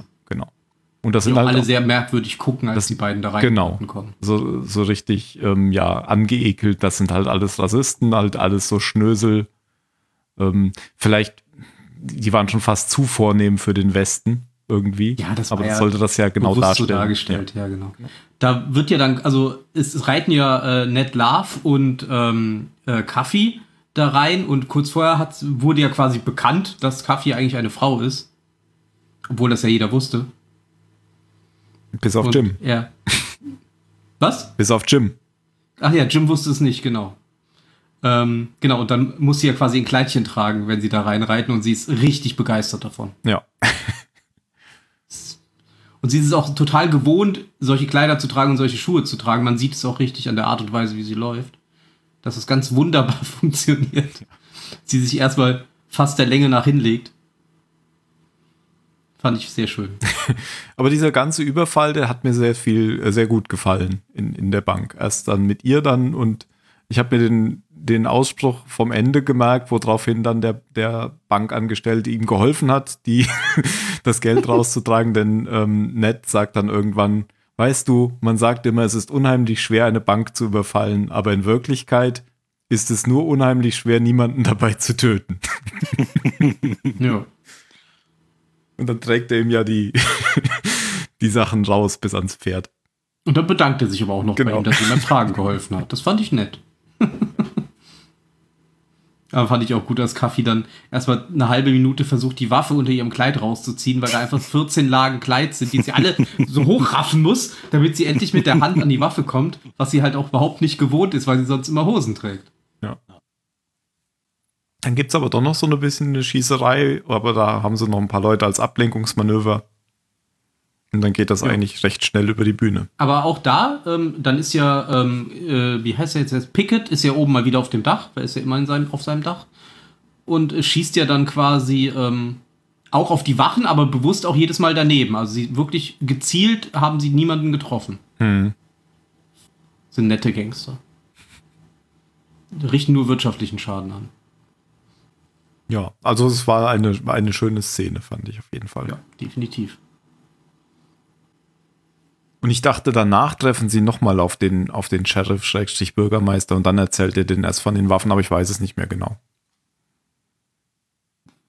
Ist auch egal. Uh. Auf jeden Fall bekommen sie von ihm die Waffen.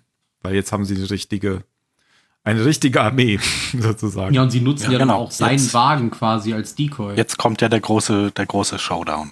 Ja. Der, der echt richtig, der geht da, glaube ich, fast eine halbe Stunde lang. Mhm. Mhm. Und ist trotzdem nicht so lang. Nee. Nee, man muss, äh, man muss schon sagen, ähm, auch durch die Musikuntermalung ist es immer, ja, sehr angenehm zu schauen. Ja. Es ist halt stylisch. Der Plan war ja nie, das Geld zu bezahlen, denn das ist ja alles nur, ja, ein Plan, Ja, um, es, es geht ja darum, Rufus genau, umzubringen. Rufus zu töten. Ja, sie wissen ja auch, dass er, dass er die Frau nicht freilässt, nur weil sie ihm jetzt das Geld bringen. Warum sollte er das tun? Genau, er ist ja ein Psychopath, auch wenn du das anders siehst. Nein, nein, er ist ein Psychopath. aber mit hehren Zielen. Ah, okay. ähm, wie gestalten sie das jetzt nochmal? Sie packen Der Marshall, den Wagen. der Marshall reitet mit diesem, mit diesem Gefängnistransporter-Dings in die Stadt und sagt, hier, hier ist das Geld, aber bevor wir hier weitermachen, muss er irgendwie noch einen Plausch mit Cherokee Bill halten. genau, komm mal mit. Und dann, dann schießt, schießt aus der Ferne äh, der, der, der Scharfschütze der Guten eben auf den, auf den Wagen und bringt das darin befindliche Dynamit zur Explosion und dann geht's los. Und den Typen, der daneben steht und. Ja, den, den Ja, ich habe auch gerade versucht, mich zu erinnern, der, der hat irgendeine, irgendeine Unterhaltung vorher mit dem, mit dem Marshall über rechten Arm, linken Arm, ich weiß nicht mehr. ja, ja. Und dann, dann klatscht der Arm um den Boden. Ja, und er fragt noch, welcher Arm das jetzt ist, aber ich, ah, aber es ist nicht lustig, weil ich nicht mehr weiß, was der, was die, was die Rampe war. Ja, ich weiß auch nicht mehr, aber auf jeden Fall genau. Man sieht dann den, den Arm noch durch die Gegend auf dem Boden fliegen. Und ähm, da hat ja sozusagen der Marshall sogar ähm, Cherokee Bill gerettet. Aber gut, was, er, muss, er, er, konnte ja auch nicht auch alleine da weggehen. Weil ja, ja. bleibt ihr mal kurz hier stehen. Hier, ich muss mal kurz, ich, ich, ich gehe mal aufs Klo. ich werde mich kurz hinter diese Metallwand stellen. Ja, und ja, dann, dann, fahren sie mit dem, mit dem wirklichen Wagen rein, auf dem auch das Geld ist.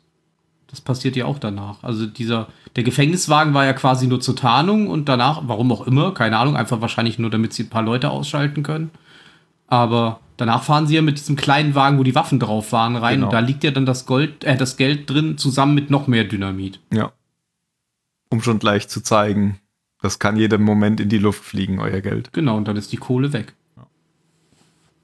So, und dann kommt erstmal das Duell mit äh, Jim und Cherokee Bill, oder? Mhm. Ihr habt es eigentlich eben schon erzählt. Sie zählen bis drei. Aber Cherokee Bill schießt vorher. Genau. Schießt ihm einfach voll durch den Kopf. durch die Wange und dann, ja. Oben wieder raus. Ja, und sagt dann eben, warum zähl sie zählen immer bis zum Ende oder so. Warum, warum zählen sie immer so langsam? ja, aber ja, so, genau. genau. Er hat darum, da wiederum äh, nichts Ehrenhaftes, sondern es geht ihm darum, am Leben zu bleiben. Genau, er ist einfach nicht der Schnellste, weil er schnell zieht, sondern weil er einfach immer zieht, bevor es eigentlich an der Reihe wäre. Ist halt ein Pragmatiker. Ja, richtig. Wahrscheinlich mag ich ihn deshalb so. muss ja auch sagen, er ist ja auch derjenige von den Bösen, in Anführungsstrichen, ähm, der die meisten Guten umbringt. Er ja. kriegt ja hinterher noch einen Kill. Ja. Auch äh, ja. unehrenhaft. Ja, jetzt geht das Tohu, Wabohu ja los. Ja. Damit sozusagen. Weil jetzt ähm, gibt es viel Geballer. Ähm, Stagecoach Mary ich weiß gar nicht mehr, wieso die frei ist. Achso, die haben die schon rausgebracht, glaube ich, zur Übergabe oder so. Auf jeden Fall kommt es jetzt dazu, dass sie eben ähm, Judy verfolgt. Genau. In dem ganzen Tovabo. In so eine Färberei-Werkstatt oder so rein. Da sind solche Bottiche. Genau, wo die ganzen farbigen Tanks rumstehen. Ja. Das fand ich ein schönes Bild tatsächlich. Ja. Und was kann man da sagen? Es gibt einen, einen Kampf und letztendlich gewinnt Stagecoach Mary. Ich habe in irgendeinem Review gelesen, sie lässt Judy am Leben. Das habe ich aber ganz anders gesehen. Ja, Für mich hat sie den Schädel zerschlagen bis zum Erdmittelpunkt. Oh. Okay, ich habe es auch so gesehen, das ist ja. Ich auch, echt? Ja. Und das Ende, das Ende des Films äh, beweist das ja quasi noch. Tut es das? Oh. Okay, kommen wir dann vielleicht später zu. Ich, ich habe wieder eine Post-Credit. Echt? Oh, nein, gab, hat. gab es tatsächlich nicht. Das war die letzte Szene des Films vor dem Abspann. Ja, ja okay, ja. dann kannst du mir das ja dann erklären. Also ich hatte nein. gedacht, ihr hättet ihr den völlig den Schädel zerschlagen. Also sie hat nee, sie schon übel zugerichtet, aber ich glaube... Aber sie hat sie nicht umgebracht. Okay. Richtig. Nachdem sie halt K.O. war, ist sie weggegangen. Na gut. Ja, naja, äh, es gibt halt jetzt so den, den, großen, den großen Schlusskampf, wo nach und nach, ich glaube, hier ähm, Esco stirbt auch noch. Mhm. Der, der, infiltriert die, den Palast. Genau, schafft es, schafft es da mit, mit Dynamit noch ein bisschen, bisschen Unheil zu verbreiten und wird dann aber von, äh, von Rufus erschossen. Gesprengt. Gesprengt, ja. Also das war der Bürgermeister Esco, oder? Der frühere ja, Sheriff Bürgermeister. Ja, genau. Die haben nochmal zusammenkommen. Die Crimson Hood Gang hat noch mal einen kurzen Auftritt. Stimmt, da ist dann auch der wieder bei, den aber, aber wirklich hat. nur kurz. Ja. ja. Und ähm, was war denn eigentlich mit dem Scharfschützen? Die haben sich ja so ein bisschen hin und her duelliert dann auf dem Dach. Der eine, der hatte ja, der hat ja einen von den zwei feindlichen Scharfschützen erstmal ausgeschaltet. Das hat man ja so am Anfang gesehen. Und dann gab es da, glaube ich, nochmal so ein bisschen hin und her Geschieße. Ja, dann wurde, glaube wurde hier Pickett auch angeschossen. Und ich weiß auch, ich weiß gar nicht, ob, also er hat wahrscheinlich den zweiten Scharfschützen erledigt, der wird wahrscheinlich nicht einfach so weggegangen sein, aber er geht ja danach runter in das Gebäude und äh, trifft, Trifft dann er auf, trifft er auf Kaffee. Kaffee und plötzlich kriegt er einen Schuss in den Rücken und Di- Direkt nachdem er sich noch so freut, dass irgendwie, weil, weil eine Kugel auf ihn in der Brusttasche von der Münze aufgehalten Stimmt, wurde oder so. stimmt, genau. Und genau dann, dann schießt ihm äh, Cherokee Bill in den Rücken. Und dann kommt es ja tatsächlich wirklich mal zu einem Quick Draw Duell. Aber er ist auch da nicht, aber er ist auch da nicht grausam. Nee, er, schießt dann nochmal, um ihm das Leiden quasi zu verkürzen. Er Ja, und redet, auch, redet auch so auf ihn ein und sagt so, ja, so, so alles gut. Es muss halt so sein. Ja, genau. Schuld. Und wird dann aber von, von Kaffee erschossen. Und hat, glaube ich, die längste Todesszene des ganzen Films. weil er dann Ja. irgendwie noch so nach draußen, also weil er Stimmt. so eine Wunde am Hals hat und er läuft dann irgendwie so nach draußen und Um ihn herum ist die ganze Zeit. ja, und kann es, kann es gar nicht so richtig, kann es gar nicht so richtig fassen. Ja. Ja. Läuft dann aus. Läuft dann aus. Und das sehen dann auch der Marshall und Ned, die ja hinter so einem Karren saßen. Da, da gibt es ja auch noch so eine Szene, wo Ned dann sich eine Zigarre anzündet, während sie da irgendwo sitzen. Ich dachte erst, der will dann irgendwie mit Dynamit anzünden, aber da, Irgendwas in die Luft jagen. genau, Ja. aber da passiert dann, glaube ich, gar nichts mehr. Es geht, glaube ich, einfach nur um den Coolness-Faktor. Der wird ja auch angeschossen. Ja, stimmt. Ja. Ja, und dann gibt's noch das große, große Aufeinandertreffen. Natürlich alleine. So, es geht sonst niemand mit. Nein. Äh, dass Ned eben zu, zu Rufus geht. Ähm, ja. Und dann das große, große dramatische Finale einläutet. das tatsächlich anders ablief, als ich es erwartet hätte. Hm. Ich hätte jetzt entweder gedacht, die ballern sich über den Haufen oder prügeln aufeinander ein wie verrückt. Aber ja, sie ja, reden ja mehr, als dass sie irgendwas anderes tun. Ja, Die erklären ja Rufus- quasi die Geschichte des Films. Genau, Rufus eröffnet ihm, warum er seinen Vater umgebracht hat, weil es nämlich deren, deren gemeinsamer Vater war, der damals, als er, als er Rufus hatte, ein ganz, ganz furchtbarer Mensch war. Und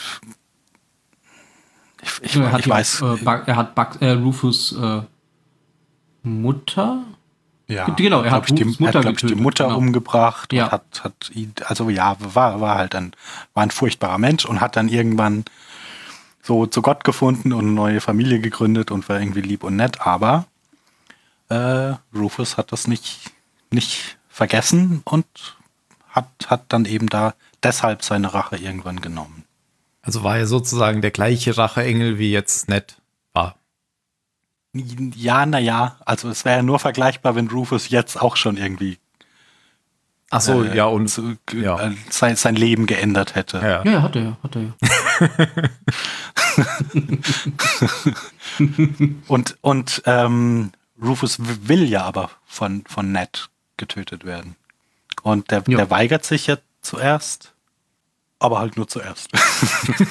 Der Rufus sagt ja auch, er hat sein Ziel ja tatsächlich erreicht, weil sein Ziel war ja, dass ähm, Ned auf die schiefe Bahn gerät und zum Outlaw wird, weil es genau das ist, was sein Vater oder was ihr Vater verhindern wollte.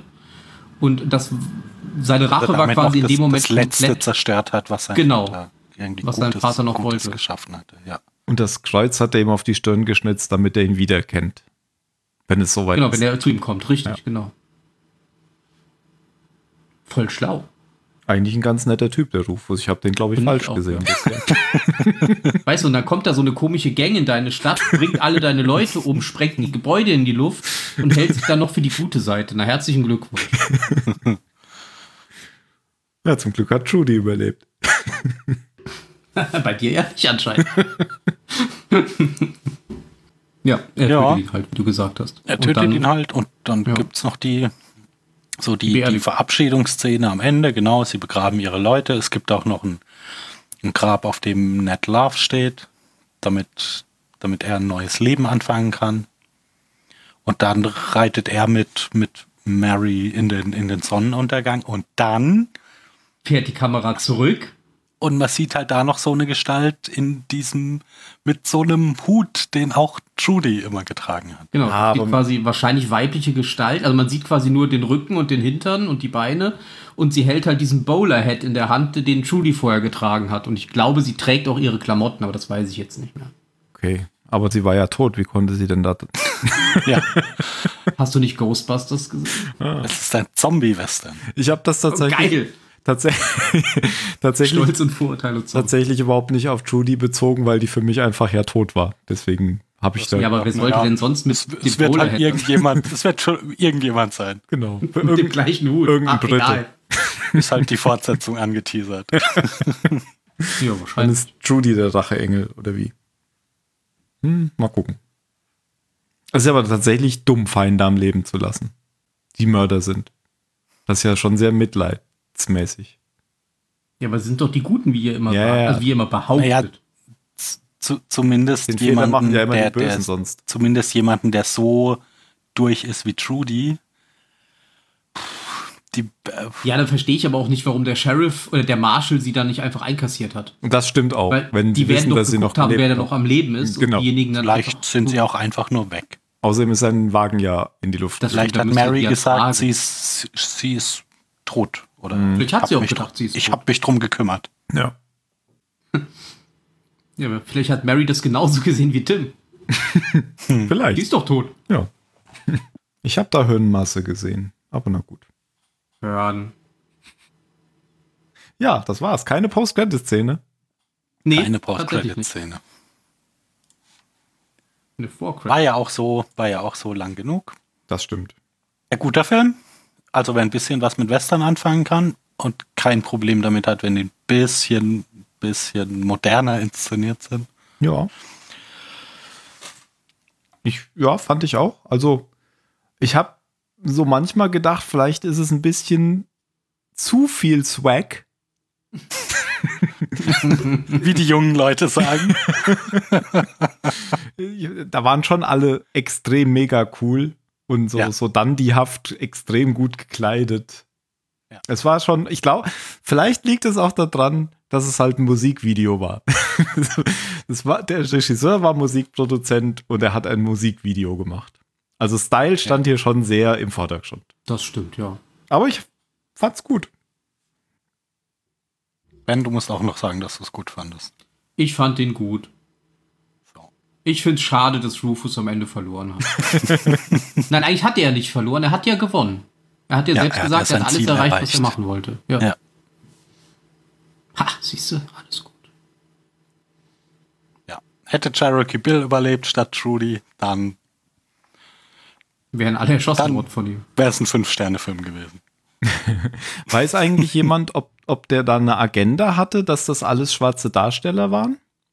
Oh, glaub, also glaube ich, also so von der Inszenierung des Films her würde ich sagen, dass es schon, dass es schon ähm, wi- wichtig war, hier eine, eine schwarze Geschichte zu erzählen. Ja. Ja, das glaube ich. Also weil es kam ja schon auch in der Story, also das mit hier mit White Town, das, das war ja nicht zufällig. Nee, Dass, das dass war es nicht- auch so über, dass es auch so überinszeniert war dann. Ja, genau, Also so aber drüber, das hat ja dann schon wieder so ein bisschen ins Lächerliche gezogen dadurch auch. Also man hätte das ja auch, also das war ja auch Style. Naja, aber es ist ja kein gritty Western so. Ja, Aber schon, also auch die, hier der, der Zugüberfall, ich finde, es klang schon immer wieder durch, dass es hier, hier drum geht, dass, dass Schwarze mal die, mal die Akteure sind und die, das glaube ich auch, die, genau. die Leute, die Leute, um die es geht. Und dass da jetzt halt mal die, die Weißen an der, an der Seitenlinie stehen und einfach nicht relevant sind. Das fand ich auch und das ist mir, das ist mir auch aufgefallen. Also mir ist, Cool. mir ist das aufgefallen, dass ich dachte, das ist ja eigentlich unrealistisch, dass da nur schwarze Charaktere vorkommen. Und dann habe ich aber gleichzeitig gedacht, aber so kommt sich ja dann auch eine Person mit schwarzer Hautfarbe vor, wenn sie einen Mhm. normalen Hollywood-Film guckt. Genau. Weil das, das- ist ja unrealistisch ist, dass Genau. da alle, Alle nur weiß Weiße sind, bis auf einen. Ja. Und wenn das jetzt ein europäischer Film ist, ist das vielleicht noch nicht mal so unrealistisch. Da gibt es nicht so viele Leute mit schwarzer Hautfarbe, aber gerade in den USA ist Ja, es gut, ja. aber du kannst es ja auch in deutschen Produktionen, was weiß ich, ich, ich, ich puh, jetzt muss ich vorsichtig sein, weil ich sehe offen gesprochen nicht so viele deutsche Produktionen. Aber ich glaube nicht, dass zum Beispiel der Anteil an, an türkischstämmigen Schauspielern irgendwie so, stimmt. ad adäquat ist. nee, man kann es ja genau, Zu man kann ja auf andere Bevölkerungsgruppen. Wenn man, wenn man vergleicht, Auslegen. also wenn man vor die Tür geht, ist das deutsche Fernsehen wahrscheinlich auch sehr viel weißer als, als die Gesellschaft ist. Das, das stimmt. Ich habe jetzt nur auf schwa- schwarze Hautfarbe abgeguckt. Da- Da ist es aber ja auch in den USA so, ähm, dass da eben auch Hollywood zumindest in den frühen Jahren äh, kaum irgendwie schwarze Darsteller hatte. Ja, und auch bis heute sind sie Bis heute ist es nicht ist realistisch. so die, die, ah, die Richtung stimmt, aber da, da ist das Ende noch nicht erreicht. Aber ich glaube tatsächlich, ähm, wenn, dann war das eher, also richtig gesellschaftskritisch hatte der, glaube ich, nicht eine Agenda, sondern eher tatsächlich das, dieses eine, diesen einen Punkt, dass er absichtlich Ja, nur der- Schatz, Der hat Schatz- das halt, glaube ich, nicht, nicht so zum zentralen Thema Genau. des Films gemacht, aber schon, schon regelmäßig. Also ich finde mal, wenn man ein bisschen aufmerksam ist, dann, dann, dann hört man das schon. Aber Sklaverei oder sowas kam ja gar nicht vor, was man jetzt in, was ja zentrales Thema in hier, ähm, wie heißt der von Tarantino? Ja. Verdammt, vergessen. Oh Gott. Ja. Ja gut, aber es, aber das ist halt auch wieder so ein Ding. Ähm, also vielleicht, ich spekuliere nur wild rum, aber vielleicht ist auch das einfach Absicht, dass es mal ein Film mit schwarzen Darstellern geht, wo es eben nicht drum Okay, geht, mhm. da, dass die Sklaven sind, sondern dass es einfach einfach hier jetzt halt mal ein Film war, in dem in dem die, die Hauptrollen einfach, einfach Schwarze sind und es nicht um irgendein Sklavenerlösungsdrama oder sowas geht, Ja, okay. sondern es ist jetzt halt ein Western mit, mit schwarzen Cowboys und Outlaws. sein. Mhm. Ja, das könnte sein. Okay. Ja, also ja, ihr habt das ja jetzt eh schon bewertet. Wir bewerten ja auch gar nicht die Filme, aber da ihr es auf Letterbox schon bewertet habt, kann ich auch sagen, ihr habt vier Sterne gegeben. Würde ich auch geben, hätte ich auch gegeben. Jetzt bin ich natürlich von Ja. euch beeinflusst. aber ich habe es auf Aber es ist ein guter Einfluss. Unser Einfluss ist immer gut. Ich mag einfach Filme, die ein bisschen außergewöhnlich sind und nicht so mainstreamig. Und das ist er auf jeden Fall. Ja, und es ist gut, dass es doch immer wieder mal Netflix-Produktionen gibt, bei denen das auch funktio funktioniert. Also, Mhm. also ich muss sagen, der Großteil der Netflix-Filme ist mittlerweile schon nicht, nicht außergewöhnlich, aber manchmal zahlt sich dieses, dieses Hands-off Herangehen von denen schon aus, dass sie einfach sagen, Mhm. hier, du kann, machst jetzt den Film und wir sprechen uns dann wieder, wenn du fertig bist. Ja. Ähm, ja, es, es gibt Leute, die kommen damit gut zurecht. Hier hat es gut funktioniert. Bei anderen Leuten, ja, wird's wird's eher langweilig dann. Ja, ich habe nämlich auch gar nicht so viele Netflix-Filme dann mehr gesehen, weil ich da auch schon ein paar Mal auf die Nase gefallen bin, weil ich es dann irgendwie doof Ja. fand. Hier zum Also ich gucke immer noch, immer Will wieder, und der ich, Troll fand ich jetzt nicht weil, so. weil, toll. ich, weil ich dieses Konzept eigentlich immer noch unterstützenswert finde, dass man da Leute, die eben nicht Steven Spielberg sind, sondern, sondern junge, neue Leute Dinge ausprobieren lässt. Aber es ist halt nicht, es ist halt nicht jeder, jeder außergewöhnlich gut. ja. Ja, ist richtig. Okay, aber wenn man ähm, Filme mit Stil mag, der auch vielleicht so ein bisschen in Tarantino-Richtung geht, da Ja. geht es ja auch hauptsächlich um Stil, dann kann man sich das angucken. Und Spaß haben. Und es ist nicht Ja. sehr lange, obwohl es sehr lange ist. Und die Schauspieler, die kann man sich, also au- auch die, die vielleicht noch nicht so bekannt sind, die, die, die kann man sich, glaube ich, merken. Hm. Aus diesem Idris Elba, da wird, glaube ich, noch mal was. Ja. Meinst du? James Bond vielleicht. Da ist er, glaube ich, zu alt zu inzwischen. Das glaube ich nicht. Der ist doch schon 60 bestimmt, oder? Wie alt war denn Sean Connery bei seinen Filmen? Extrem jung, Ende 30. Was? Ja. Sean Connery war jünger als Roger Moore. Also, Echt? ja. Der ist 19, ich glaube, 28 geboren und Roger Moore 1922 oder 26. Oh, okay, krass. Das, äh, 50 ist er. Na, 50 ist er erst. Okay, ja, dann hat er noch Zeit. Ja, aber der ist trotzdem. ist ja noch jung. Ja, ja, glaube ich auch. Also, ja, also Roger Moore war tatsächlich sehr alt im letzten Bond, aber der war schon über 60. Aber Sean Connery tatsächlich, ähm, der hat nur, hatte nur früher Haarausfall, deswegen sah der vielleicht älter aus. Oh, tatsächlich, ich gucke gerade hier, bin ich ja neugierig geworden. Pierce, Pierce Brosnan war 49 bei seinem letzten James Bond. Okay, und Roger Moore über 60, wette ich. Ja, siehst du, dann kann ja Idris selber das noch problemlos Dann machen. kann er das noch machen. Wir driften Zehn aber Jahre ab. lang. Genau. Wir driften etwas ab, ja. Wir müssen hier on Focus bleiben in diesem Format. Und deswegen bedanke ich mich fürs Mitmachen Ja, und äh, ich bedanke mich auch. Fürs Zuhören Ja, ja. an alle unsere Hörer und äh, schaut den Film. Kostet ja nichts, wenn ihr eh Netflix habt. Ansonsten natürlich schon. Ja, le leiht euch irgendwo einen einen Zugang Account. mit Freund. Ihr Genau. kennt doch bestimmt jemanden. Nein, ihr kauft euch ganz regulären Netflix-Account und wir sagen nochmal, Netflix ist toll und vielleicht äh, stellt uns ja Netflix viel mehr Geld als für den zweiten Werbung. Kostenloser Probemonat. Genau, kosten, kostenlos. Kosten. Genau. Also dann spielen wir noch einmal ein anderes Stück aus dem Soundtrack ein und damit sage ich schon mal Ciao. Bis zum nächsten Mal. Ciao. Don't tear my hand, I'm just a man, a deadly scene, a weather beam. Men must cry, where soldiers lie on threatened land. My guns go bang, I can make the guns go bang.